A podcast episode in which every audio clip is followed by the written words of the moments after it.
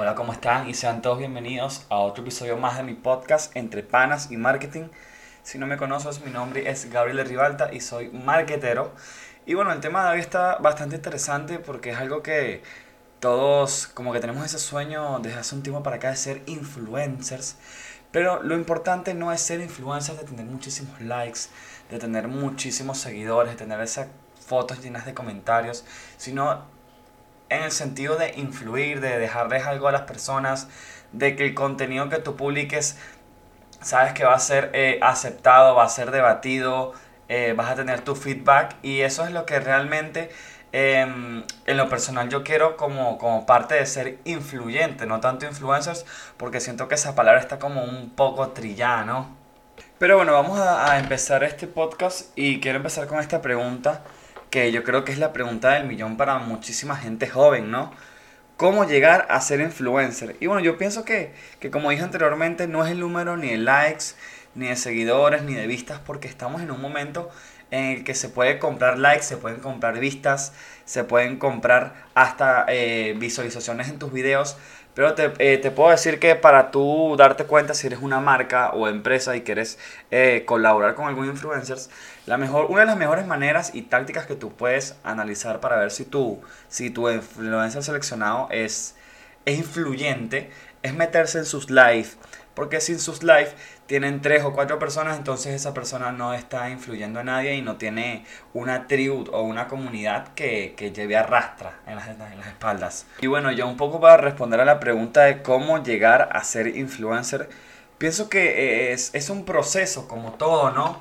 Eh, tienes que saber contar una historia, tener credibilidad, tener una voz, saber distribuir muy bien eh, tu contenido en todas las redes sociales, saber administrar tu tribu, tu comunidad, hacia dónde vas eh, con ese contenido que estás creando. Y al final de todo, si, si, si eres transparente y si tienes una buena opinión que compartir, eso va a salir solo.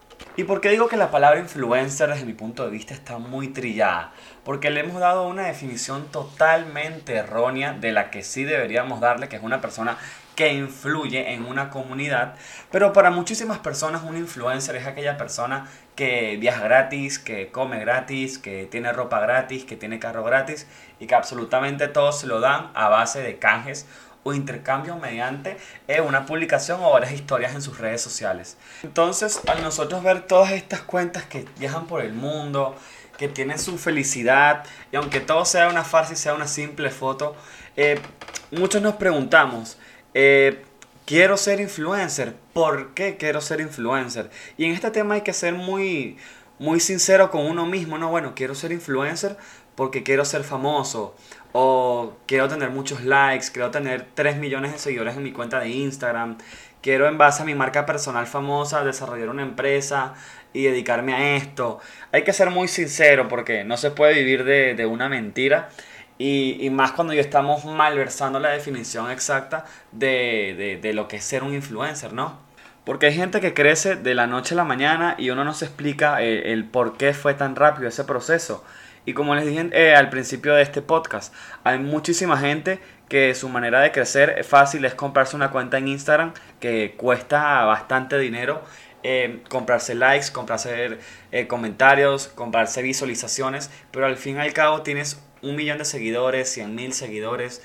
No, sinceramente hay muchísimos temas que abarcan este contenido de, de, influencers, ¿no? Porque también puede pasar como en muchas ocasiones, y he leído y bastantes veces esto, que una marca eh, va a contactar a un influencer y el influencer le dice, bueno, tienes que pagarme el hospedaje en este hotel, tienes que comprarme este pasaje y me tienes que dejar una semana en este lugar X para yo promocionarte con dos historias, tres historias. Y, y bueno, y tú como empresa te pones un poco en sus zapatos y tú dices, ¿cómo yo mido esto? ¿Cómo mido si esta persona realmente eh, me va a dar eh, los frutos que yo necesito para mi negocio? Y bueno, pongamos el ejemplo de que yo soy un influencer y una marca me contrata porque quieren que yo les promocione un producto. Entonces uno como, como buena persona que es, esto lo digo yo como casos que he visto, el influencer le dice a la marca, bueno, dame un ticket de descuento de 30, de 10% para yo promocionarlo en mis historias, en un post Y así en base a la cantidad de personas que adquieran ese descuento, ustedes como marca van midiendo eh, la credibilidad de mi comunidad y en base a eso podemos hacer algún tipo de negocio. Yo creo que eso sería lo, lo, ideal, lo idóneo, si, si, tú quieres trabajar como marca con un influencer. Y ahí tú mides realmente si ese influencer eh, eh, es el que tú necesitas para tu marca, porque también eh, puede ser que, que tu influencer sea de, de, comedia, vamos a decirlo, y tú quieras vender, no sé, artículos médicos. Entonces, creo que, que, por ahí tampoco va la cosa. También hay que saber elegir ese influencer, aparte que hay muchísimos y hay un gran campo para que no te equivoques a la hora de, de seleccionar el ideal, pues. Y yo creo que hasta aquí eh, quedaría el, el podcast de hoy. Podría sinceramente hablar todo el día de este tema que abarca muchísimo, pero se los dejo hasta aquí. Si llegaron hasta aquí, realmente muchísimas gracias. Pueden darle like. Eh, si estás en Spotify, si estás en Google Podcast, si estás en Anchor o si lo estás viendo desde mi Instagram, eh, dale like, sigan mis redes sociales como arroba Gabriel Rivalta en Instagram y en YouTube. Muchísimas gracias por escucharme y nos vemos hasta la próxima.